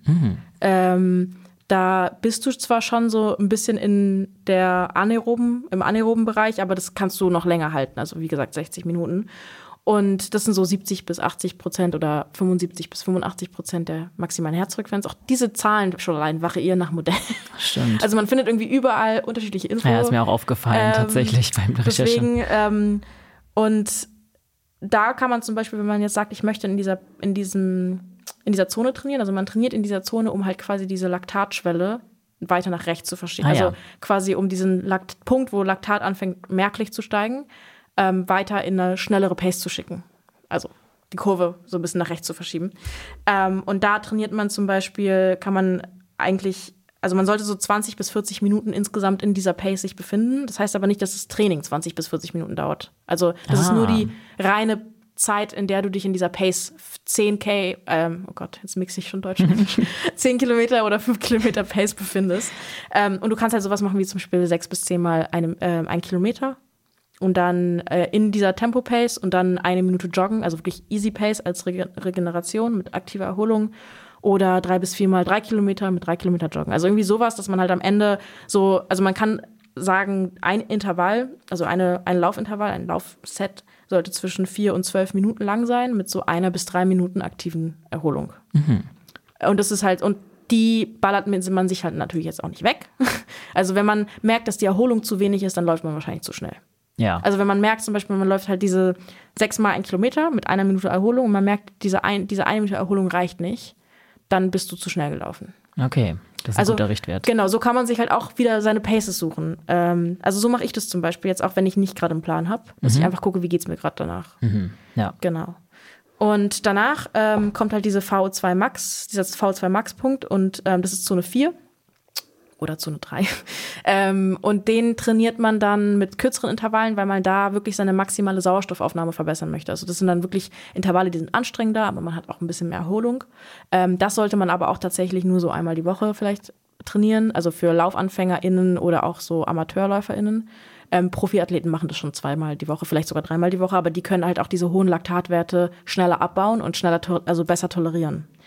Und da ist man halt in einem Herzfrequenzbereich von so, ja, sagen wir 85 bis 95 Prozent der maximalen Herzfrequenz, also schon flott unterwegs auf jeden schon. Fall, was auch so eine zwei bis drei Kilometer Tempo ist. Also so, oder eine Meile bis drei Kilometer Tempo mhm. ungefähr. Ja. Ähm, und als irgendwie Workout, was man da irgendwie machen kann, ist halt, man man ähm, verbringt insgesamt 10 bis 20 Minuten nur in dieser Pace, also in dieser V2 Max Pace. Ähm, und alles andere ist Erholung. Das heißt nicht, dass dein Workout 20 Minuten dauert, aber dass du halt insgesamt in total quasi nur 20 Minuten dieses Volumen hast. Ähm, und man kann halt sowas machen wie zum Beispiel 10 bis 12 mal 400 Meter oder auch mehr 400 Meter, wenn man mehr kann. Mhm. Ähm, und mit, ähm, wo, und da ist die Erholungszeit aber die gleiche Zeit, wie du das läufst. Also wenn du zum Beispiel die für 100er in 90 Sekunden läufst, dann, das, dann machst du halt auch 90 Sekunden Pause. Ähm, genau, mit so Active Recovery zum Beispiel, joggen, ganz langsam mhm. joggen oder gehen. Ähm, oder vier bis fünfmal 1200 ähm, oder alles dazwischen. Also die Intervalle sind halt, würde ich sagen, zwischen 200 und 1200 Meter ja. ungefähr. Also würdest du schon auch wirklich empfehlen, dann die Trainingszonen so zu, durchmischen? Man müsste ja. nicht eine einzige Sache an einem Tag trainieren, am nächsten Tag dann die andere uh, Sache. Naja, ich würde jetzt nicht Tempo und VO2 Max an einem Tag trainieren. Stimmt. ähm, Klingt wie eine schlechte Kombi. Ja, äh, also wobei, wobei, ähm, das kannst du eigentlich auch ganz gut machen, äh, wenn man ein bisschen, also ich mache das zum Beispiel, aber wenn man das halt, wenn man halt erfahrener ist, ja. wenn man wirklich auch sich pacen kann, weil wenn man im Tempo dann zu schnell geht, dann kann man, dann trainierst du ja da schon eigentlich V2 Max. ähm, also was ich zum Beispiel auch gerne mache, ist irgendwie erstmal unter Tempo, auf Tempo Pace ein paar Tausender oder ein paar Zweitausender laufen, um einfach so eine Vorermüdung zu haben. Und dann mache ich halt schnelle Intervalle am Ende. Mhm. Also damit kannst du auch bestimmte so Race-Situationen simulieren. Ja. Ähm, oder man hat, macht halt Zone 2, also Zone 2 ist ja auch Warm-up und Cooldown-Pace. Ähm, also ich meine, wenn man ähm, ein Tempo- oder V2 Max-Lauf macht und danach sollte man sich ja wieder abkühlen. Ja. Also so einen Cooldown machen, dann läuft man nochmal 20, 30 Minuten im in Zone 2, das ist ja dann eigentlich ein Recovery Run. Also Stimmt. der Unterschied zwischen einem Recovery Run und einem Easy Run ist ja eigentlich nur der Purpose. ähm, und die Länge. Also Recovery ist halt wirklich dazu da, dass einmal quasi alles durchbewegt wird und der Blutfluss angeregt wird und so und Laktat und alles irgendwie abtransportiert wird. Und wenn man aber länger als 30 Minuten läuft, dann wird es halt langsam auch anstrengend, also systemisch anstrengend. Und dann ist es halt eher ein Easy-Lauf, aber kein Recovery-Run mhm, mehr. Total. Also ich nutze Recovery-Läufe tatsächlich sehr, sehr gerne nach dem Krafttraining. Ähm, oder also wirklich nach dem Krafttraining, wenn ich zum Beispiel morgens Krafttraining mache, dann irgendwie abends einen Recovery Run oder so, damit ich, wenn ich am nächsten Tag Intervalle oder einen Long Run habe, damit ich da schon mich schon mal so ein bisschen eingelaufen habe, weil ich finde, nach dem Krafttraining und am nächsten Tag Long Run, dann merkt, dann ist der Körper einfach so schwer und genau, da nutze ich das gerne. Mhm. Gibt es irgendwelche Kombis, die du gar nicht empfehlen würdest? Mm, nö, also das, ist, das hängt wirklich individuell vom Athleten, von der Athletin ab. Also okay. je nachdem, was die Person gerade braucht. Also ich mache jetzt nicht mit AnfängerInnen 10 mal 400. Ja. Weil die können, also für Anfänger ist halt super wichtig, erstmal sich pacen zu können, die verschiedenen Paces kennenzulernen, nicht nur langsam und schnell zu haben, sondern man hat mehrere schnellere Paces und das muss man erstmal lernen. Ja. Und würdest du dann raten, dass Leute ihre Laktatwerte öfter checken lassen? Weil im Endeffekt ist ja auch das Ziel, dass man die Laktatwerte weiter nach, Mhm. also die Schwelle weiter nach hinten verschiebt. Ne? Musste, musste man das dann überhaupt Also tracken? die Schwelle oder? verschiebt sich auch, wenn man es nicht trackt. Ja, gut, das stimmt. ähm, ist halt die Frage, also erstmal kostet es. Ich glaube, also Ja. kommt davon, wo man das macht, aber ich würde sagen, zwischen 200 und 600 Euro Ja. kostet so eine komplette Leistungsdiagnostik und die muss man eigentlich auch selbst zahlen, wenn man gesetzlich Schon versichert ist. happig, ja. Genau. Ähm, ich kenne sehr gute Läufer, die das nie machen. Ja. Und die sind auch fein damit, weil die nach Pace und Gefühl laufen. Und ganz ehrlich, ich finde, für AnfängerInnen ist halt dieser, diese Leistungsdiagnostik, finde ich, zu früh. Ähm, was ich AnfängerInnen raten würde, ist eine Laufanalyse, die preislich ein bisschen günstiger ist auf jeden Fall.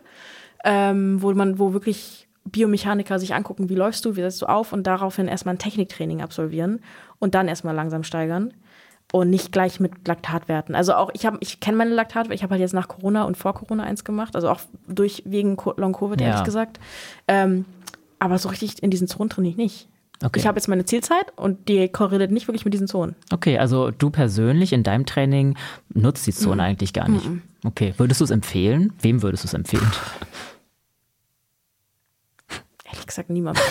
also nicht niemand, wenn Leute, also Leute wollen es, also es ist ja auch sehr motivierend, ne? Das es stimmt. ist sehr motivierend, das zu sehen. Und dann sagt dir vielleicht noch der Sportarzt jemandem, der 50 ist, hey, du hast die Blutgefäße eines 35-Jährigen. Und dann ist so, ey, ja, das will ich jedes Jahr hören, deswegen gehe ich jedes Jahr dahin. Ähm, deswegen, man braucht es halt nicht unbedingt. Also wenn man jetzt sagt, hey, ich bin knapp bei Kasse, muss ich das machen? Nein. Ja. Ja, okay. Ähm, was, also wem ich es tatsächlich empfehlen würde, sind Leistungsathleten, Athletinnen, aber die machen das eigentlich auch. Sie Ähm, ja. also vor allem geht es halt dann darum, weil das Problem ist, wenn man ständig super schnell trainiert, im VO2 Max oder noch höher sogar, also in diesen in der vierten oder vielleicht sogar in der fünften Zone, dann bildet der Körper halt super viel Laktat. Und wenn man jetzt wirklich Athletin, Athletin, Athlet oder Athletin ist, dann trinkt man nicht nur zweimal die Woche, sondern wahrscheinlich jeden Tag. Vielleicht hat man sogar Sessions morgens und abends. Wenn du dich aber da morgens auf der Bahn so wegschießt, dass du halt abends nicht mehr kannst, dann ist halt dein kompletter Trainingsplan im Eimer. Und was halt zum Beispiel die Ingebrigtsen Brüder machen oder auch super, super viele Mittelstreckenläufer, die ähm, kennen ihre Laktatwerte, ähm, die nehmen aber Laktat nach jedem Intervall auf dem Track. Also die laufen dann Threshold Runs und die nehmen dann wirklich nach jedem 3000er oder 2000er oder was auch immer sie laufen, pieksen sie sich ins Ohr und nehmen ihre Laktatwerte, damit sie auf jeden Fall auf, in dieser Schwelle bleiben und nicht drüber gehen, weil die nämlich abends nochmal so ein Training haben. Okay, klar. Ähm, genau. Und also ich kenne auch Athleten, Athletinnen in Berlin, die das machen, aber so ein, ein Teststreifen kostet so zwei Euro, glaube ich. Im Training sagen wir, du misst zwischen fünf und zehn Mal. Ähm, ist halt teuer. Ja, muss man und, sich auch überlegen. Genau. Und für die lohnt es sich natürlich, weil die, die treten bei, weiß nicht, deutschen Meisterschaften, Weltmeisterschaften und so an, aber für Freizeitathleten ist komplett Bullshit. Mhm, ist halt so ein Gimmick. Das stimmt, ja. Ähm, Welche Inhalte würdest du dann sagen, aus den Tro Trainingszonen sollten wir aber in unser Training integrieren? Also zum Beispiel das anaerobe und aerobe Training nehme ich mal an. Da sollte man schon drauf achten, wie Genau. viel man das. Genau, also wie viel man macht. Training macht. Ähm, genau, also diese Trainingszonen sind einfach dazu da, also die, die Theorie von den Trainingszonen sollte jeder wissen. Einfach um zu wissen, okay, hier ist, da, das laufe ich locker, das laufe ich schneller, das laufe ich richtig schnell.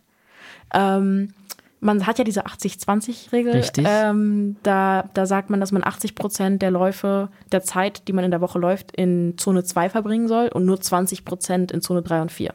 Ja, Ähm, bei einigen Leuten ist es auch 70, 30 oder 90, 10. 90, 10 manchmal Genau, auch. genau. Also das ist, das ist aber auch sehr individuell. Zum Beispiel bei mir, ich habe das Gefühl, ich werde besser, wenn ich bei 70, 30 bin. Mhm. Ähm, weil ich aber, ich komme halt aus der Mittelstrecke und ich kann halt generell hohe Laktatwerte auch sehr gut tolerieren. Also ich kann die auch gut abbauen, ich kann die auch gut tolerieren und ich, also ich gehe auch richtig hoch. Also, ähm, aber man sagt dann, wenn man zum Beispiel fünf Stunden die Woche laufen gehen möchte, sagt man, okay, vier Stunden davon bist du in Zone 2 und eine Stunde bist du in Zone 3 oder 4.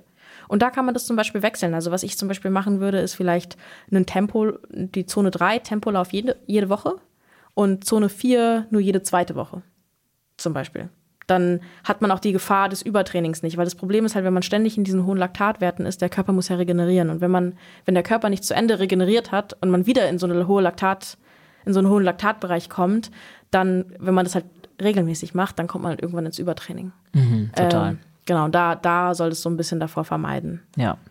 Würdest du dann während der Wettkampfvorbereitung das so ein bisschen abmixen, irgendwas daran ändern oder spielt das keine ähm, so große ähm, Rolle? Das spielt keine so große Rolle. Also wie gesagt, Laufen soll ja auch Spaß machen. Ja. Also wir laufen nicht nur, um alle Zonen abzudecken, sondern wir laufen prinzipiell, um Spaß zu haben. Und wenn jemand sagt, boah, mir macht Track oder Intervalle gar keinen Spaß, ich will einfach nur so laufen, dann mach das halt. Ja. Also, wenn du jetzt nicht irgendwelche Zielzeiten hast, die du unbedingt erreichen möchtest, dann musst du das auch nicht machen. Es ist natürlich für die allgemeine Fitness sehr gut, die, die maximale Sauerstoffaufnahme zu steigern. So, dann bist du halt ein fitterer Mensch, aber meine Güte. Kannst du schneller Treppen laufen? Äh, ja, also er hat halt sicher auch also gesundheitliche Benefits, ja. so, aber ich meine, wenn du regelmäßig läufst, bist du jetzt schon nicht so super ungesund. Stimmt. Ähm, deswegen, ich würde halt immer, das ist halt immer so ein Trade-off, was, wie, wie verkopfe ich mich, wie sehr verkopfe ich mich in dieses Technische und wie sehr gebe ich meinen Spaß dabei mhm. auf. Ähm, mir, also ich kenne auch super viele LäuferInnen, die ihre Easy-Läufe ohne Uhr machen. Die lassen die Uhr zu Hause. Ja. Also die kennen dann schon, die kennen ihre Runde, die wissen, wie lang die Runde ist, die kennen ihre Pace und ich glaube ehrlich gesagt, ich werde das auch bald ausprobieren. Mhm. So nachdem ich aufgehört habe, mit Musik zu laufen, laufe ich vielleicht auch ohne Uhr, dann bin ich richtig analog unterwegs. Ja, voll cool. ich habe ein bisschen Angst davor, es ist, es ist, sehr spannend, man kriegt sehr viel mit, aber ich komme ja, ich komme halt auch in so einen in so einem meditativen State, nur dann, wenn ich keine Musik oder keine Podcasts höre. Ja, ich glaube, das war auch irgendwie immer ein Grund für mich, weshalb ich nicht so viel getrackt habe, weil ich Angst hatte, dass ich dann einfach so die Freude verliere ja. halt am Laufen ja, ja. und das nicht mehr zum Abschalten mache, sondern dass es ein neuer Stressfaktor wird in meinem Leben. Voll, das sehe ich bei sehr vielen, ehrlich gesagt. Das ist schon eine Sache, die dir auffällt. Ja, auf jeden Fall. Was rät man solchen Leuten dann? Gar nicht tracken erstmal? Oh, also ich meine, ich war ganz ehrlich, ich war selber krass betroffen. Also ich habe, ähm, ich hatte dann diese Apple Watch ähm, und die hat die, die hatte ich halt immer an. Also die trackt ja nicht nur dein Training, ja. sondern also ich habe auch jedes Training getrackt, so wirklich ja. dogmatisch, ähm, sondern auch deinen Schlaf, mhm. deine Herzfrequenz, deine Herzfrequenzvariabilität, jetzt auch sogar deine Körpertemperatur, also Handgelenks-Hauttemperatur und was die nicht auch alles trackt. Ja. Und ich bin halt wirklich morgens aufgewacht und habe mir erstmal alle Werte angeguckt. Ach krass. Ähm, und also wirklich gar nicht gut und hat, dadurch habe ich halt auch so voll Anxiety entwickelt, irgendwie, wenn mein Herz irgendwie doller geschlagen hat oder meine Herzfrequenzvariabilität oh ja. schlechter war, dann war ich so, okay, oh mein Gott, ich bin nicht regeneriert und das ist halt einfach für deine Psyche überhaupt nicht gut und ähm, dann hatte ich halt jetzt beim Speed Project hatten wir jetzt eine andere Uhr. Wir haben von, von Wahoo so eine Uhr bekommen. Dann habe ich jetzt die, die angehabt und dann hatte meine Apple Watch nicht an. Die war einfach in der Tasche. Und dann habe ich da zum allerersten Mal ähm, beim Laufen nicht auf den Puls geachtet, weil es war voll egal. Weil, also ich habe so die ersten drei, vier Male gemacht, aber nach so 10, 15 Kilometern, und ich musste ja noch 80 laufen, ähm, ist es einfach so egal. Und natürlich, also es war mir dann einfach so egal und ich habe einfach wirklich den Moment genossen. Und das war richtig krass und das war für mich so ein krasses Event, so ein Eye-Opening-Event, weil so, okay, warte mal, wie abhängig bist du eigentlich von diesen Werten ja. und was tut dir das eigentlich? Und dann hatte ich die nächsten Tage, als wir dann noch ähm, da so am Chillen waren, ähm, hatte ich meine Apple Watch auch gar nicht mehr an ähm, und habe gemerkt, wow, mir geht's richtig gut ohne diese Werte und ohne das zu wissen. Mhm. Und seitdem trage ich das nicht. Seitdem trage ich halt die Uhren in, im Alltag gar nicht mehr. Also nicht mal meine Garmin, keine Apple Watch, gar nichts. Ähm, manchmal habe ich die Garmin an, wenn ich weiß, ich will laufen gehen und ich will sie nicht vergessen, so auf, auf dem auf dem Track zum Beispiel. Ich war schon mehrfach auf, auf der Bahn, habe meine Uhr vergessen. Das ist so nervig. Ja, das stimmt. Ja. Und dann musst du mit deinem Handy stoppen und das ist ja, einfach super, kennt, super. Das ist jeder, nervig. Ja. Ähm, Genau, aber das, also wie gesagt, mir ging es halt selber so schlecht damit, ähm, dass ich halt wirklich Leuten raten würde, nimm die Uhr ab. Ja. Aber das ist auch wirklich automatisch das Schwierigste. Also es haben mir auch schon davor Leute geraten und ich war so, nein, die Uhr. Und ich, hab, und ich, weiß, ich bin abhängig so, davon. Ja, ja, wirklich. Ja. Halt jetzt so retrospektiv habe ich so gemerkt, okay, wow, du warst wirklich abhängig davon. Ja. Und wie gesagt, mir geht es mir geht's psychisch so viel besser, wenn ich, da, wenn ich nicht weiß, wie meine Herzfrequenz beim Schlafen war, weil das einfach unnötig ist zu wissen. Es ist voll uninteressant. Ja, ja. ja. ja total. An der Stelle ähm, kleine Empfehlung. Wir haben auch einmal eine Folge zum Thema Wearables aufgenommen. Da geht es auch viel um Pulsuhren und Laufuhren und Tracken. Hört euch die gerne mal an, wenn euch das Thema interessiert. Da gibt es auf jeden Fall auch viele Eye-Opening-Momente in der Folge. Ähm, lass uns am Ende vielleicht noch ein bisschen auf Regeneration ja. eingehen. Du hast es kurz nämlich auch schon angesprochen. Man sollte da ein bisschen drauf achten, gerade auch wenn man nach Trainingszonen mhm. regeneriert. Ähm, was gibt es da so für Fehler, die man machen kann? Was, worauf sollte man achten? Mm, also Regeneration, erster Fehler, sich diese ganzen fancy Sachen kaufen.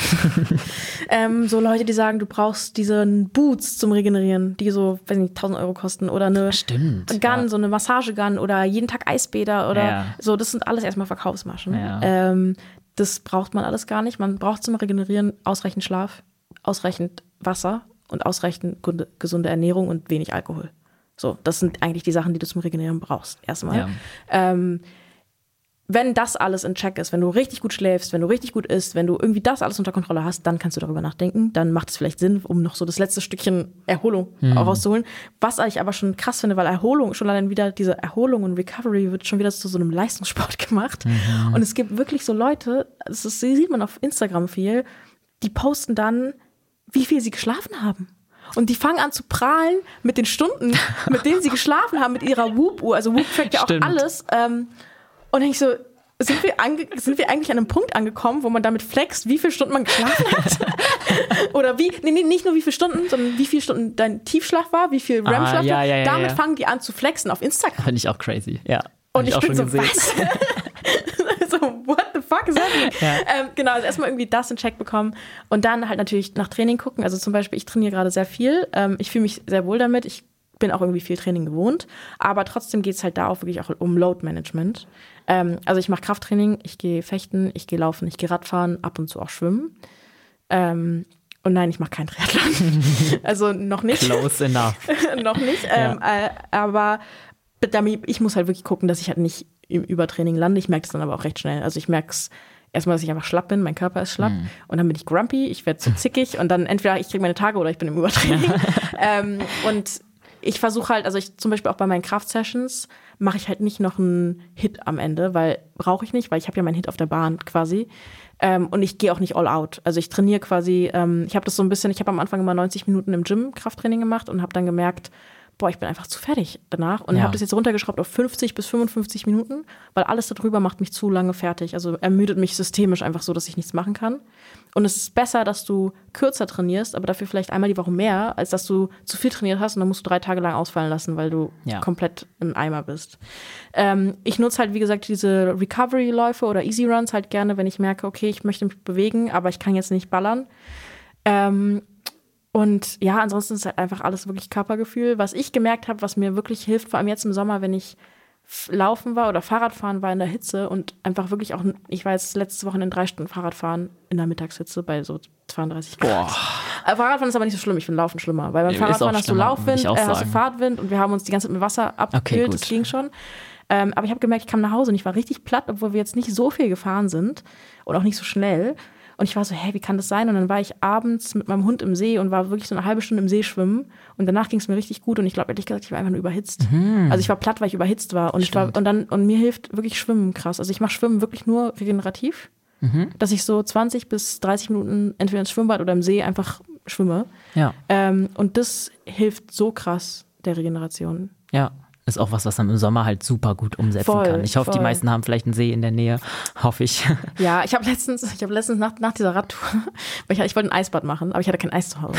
Ich hatte aber so Gläser, so ein Liter Gläser mit gefrorener Hühnerbrühe im Tiefkühlfach. Wow, was kommt jetzt? Ich war so, äh, actually, es ist kalt und ist vielleicht sogar noch besser als Eiswürfel, weil, weil das halt so ein fetter Block. Ja. Und ich habe, also die, die, die, Hühnerbrühe war immer noch im Glas. Ich habe nicht in Hühnerbrühe gebadet. Das wäre jetzt die Frage gewesen. Nein, nein, die war im Glas. Ich habe die Gläser mal zugeschraubt und mhm. ich habe sie in meine Badewanne gepackt und es war top. Und dann habe ich, ich kam halt so richtig unterzuckert und voll ausgehungert nach dieser Aha. Radtour nach Hause, habe mir so Thunfischpasta gemacht und meine Thunfischpasta in der Badewanne mit meinen Hühnerbrühegläsern gegessen. Iconic, ey, das war bestimmt ja, ein geiles es, Bild. Ja, ja, wahrscheinlich. Es war niemand da, um Fotos zu machen. Schade. es war so Recovery at its fullest. Geil. Äh, genau, nee, aber ansonsten zur Recovery, genau, wie gesagt, nicht so oft in super hohen Herzfrequenzbereichen laufen. Also mhm. wenn man jeden zweiten Tag bei Puls 190 läuft, also man merkt es erstmal. Also das mhm. merkst du schon, dass es das auch nicht so gut ist. Ähm, deswegen würde ich sagen, eins, maximal zweimal die Woche Puls so krass hochtreiben. Mhm. Und würdest du dann auch von vornherein, also so präventiv, dann danach irgendwie was Regeneratives, Regeneratives einplanen? Also, weil gerade wenn ja. die Laktatwerte zum Beispiel sehr ja. oben waren, wie lange braucht man überhaupt, bis die wieder sich runterregeln. Das, ist, das kommt drauf an. Also zum Beispiel ähm, LeistungssportlerInnen, die haben, also Laktat wird, ähm, es gibt so, da kommt gefühlt jedes Jahr kommen neue Erkenntnisse raus. Mhm. Also früher dachte man einfach, das ist so ein Abfallprodukt. Jetzt weiß man aber auch, dass es, ähm, glaube ich, in den Mitochondrien innerhalb der Muskulatur wiederverwendet wird. Und ähm, LeistungssportlerInnen, die halt eine höhere Anzahl an Mitochondrien haben, die können halt, da ist halt diese Laktat-Clearance besser. Also der Grund, warum die Kurve bei LeistungssportlerInnen nicht so schnell ansteigt, ist nicht, weil sie weniger Laktat aufbauen. Weil Laktat, es, es steht immer gleich viel Laktat bei gleicher Menge Kohlenhydrate, die verstoffwechselt werden. Das ist einfach so ein chemischer Prozess, so eine Gleichung, das ist immer die gleiche Menge. Ähm, aber diese Kurve, die misst ja nicht, wie viel entsteht, sondern die misst eigentlich, wie, viel abgebaut wird. Also das, die misst ja immer die Konzentration. Und je schneller der, das Laktat abgebaut wird, je besser dieser Prozess funktioniert, desto langsamer steigt halt die Kurve, weil halt immer wieder abgebaut wird. Und ähm, wo wollte ich damit gerade hin? Was war die Frage? Achso, äh, meine Frage war, wie wir das mit der. Was war meine Frage? Ich beide vergessen. Also auf jeden Fall steigt halt die Kurve eher weniger und äh, LeistungssportlerInnen erho erholen halt schneller, Ja. ähm, weil die halt gar nicht so hohe Werte erreichen Ja. oder die bauen sich halt schneller wieder ab. Was ich halt zum Beispiel ganz gerne mache, ist, ich habe Dienstagabends mache ich immer so meine Track-Session. Also dienstags ist meine Track-Session, meistens abends, weil ich morgens arbeite und dann tagsüber ist es heiß, bei 12, äh, um 12 Uhr bei 30 Grad muss ich das nicht in der Sonne machen. Ja. Ähm, dass ich dann mittwochs ähm, morgens entweder lange spazieren gehe, im See schwimmen gehe oder laufen gehe. Also irgendwas wirklich Regeneratives, damit halt mein Körper nochmal so in Schwung kommt und halt ähm, der Blutfluss angeregt wird, weil dadurch wird halt auch wieder Laktat mehr abgebaut. Also da ich fühle mich halt einfach wie so gewaschen dann. Ja. Genau. Ja. Also dass man halt nach solchen Sessions vielleicht die Nacht, äh, den Tag danach nochmal so eine regenerative Einheit macht. Ja. Ja, mega. Also, was haben wir heute gelernt? Wir sollten nach Pace trainieren und man sollte im, also 80, 20 passt eigentlich auch die Genau. Regelung, das haben wir gelernt. Bei manchen ist es ein bisschen anders, aber ja. Ja, also wenn es andersrum ist, wenn man 80% in V2 Max verbringt und 20% locker läuft, dann ähm, ich weiß nicht, wie lange man das mitmacht. Ja, äh, nicht lang wahrscheinlich, ja, da hast du recht. Ja, doch, ich glaube, wir haben es. Also wir haben, äh, mein Kopf ist auf jeden Fall randvoll mit Informationen. ich habe sehr, sehr viel mitgenommen. Ich hoffe, unsere HörerInnen da draußen auch. Und ich danke dir für diese Lehrstunde heute. Ja, sehr gerne. Also falls äh, jemand das noch gehört hat und noch Fragen hat, ähm, kann man mir natürlich auch immer wieder schreiben. Ja, Ähm, ansonsten würde ich ähm, tatsächlich, es gibt, ich finde ehrlich gesagt die englischen Webseiten dazu besser als die deutschen. Ich habe immer das Gefühl, die deutschen Informationen sind so immer so ein bisschen altbacken. Also ein Stimmt. bisschen vor 20 Jahren. Ja. Ähm, was halt immer ganz cool ist, ist Training Peaks, ne? Also das ist ja für Radfahrer, LäuferInnen und TriathletInnen ähm, so die Trainingsseite. Da kannst du, glaube ich, auch den Coach drüber nehmen. Aber die haben so Blog-Einträge und die sind eigentlich richtig gut. Ja. Genau. Das Da, verlinken falls- wir auch in den Shownotes. Genau, falls ja. man sich da irgendwie mal selber weiterbilden möchte. Sehr cool. Gerne. Prima. Ja, also wenn jetzt Leute dich noch nicht kennen und vielleicht Ja. die Krafttraining-Folge mit uns noch nicht gehört haben Ja. und sich jetzt fragen, hey, wo kann man Andi eigentlich online finden? Wo kann man das tun? Ähm, man findet mich auf Instagram äh, unter the-andi-g. Verlinkt ihr wahrscheinlich auch. Natürlich, Natürlich. falls sich Leute die Insta-Handle Genau. nicht merken können. Genau. Und ähm, ansonsten coache ich auch tatsächlich in Berlin. Ähm, jetzt wieder regelmäßiger. Ähm, zum Beispiel, wir haben über Nike, wir haben so einen Experience Hub ähm, am Potsdamer Platz, wo man draußen Sport machen kann. Die Sessions sind tatsächlich auch for free, Sehr cool. weil wir die einfach accessible machen wollten für jede Person. Und ich coache da momentan immer freitags von 18 bis 19 Uhr mache ich so eine Strength and Conditioning Klasse. Genau, wir haben da aber auch Coaches, die machen Lauftechnik, ähm, wir haben Tanz, also super viele Sachen. Aber falls jemand da irgendwie gerade in Berlin ist ähm, und da irgendwie nochmal connecten möchte, Ja. Genau. Das ist echt ein super cooles Angebot. Also falls ihr in Berlin seid, schaut euch das gerne mal an und schaut gerne mal in die Shownotes, wenn ihr, wie gesagt, inst, äh, die Insta-Handle euch nicht merken könnt und äh, die Andy G auf Instagram ihr folgen möchtet und euch mit ihr austauschen möchtet. Ansonsten schaut auch gerne auf unserem Instagram vorbei unter achilles.running und dann sagen wir beide heute Danke fürs Zuhören. Bis nächste Woche und keep on running.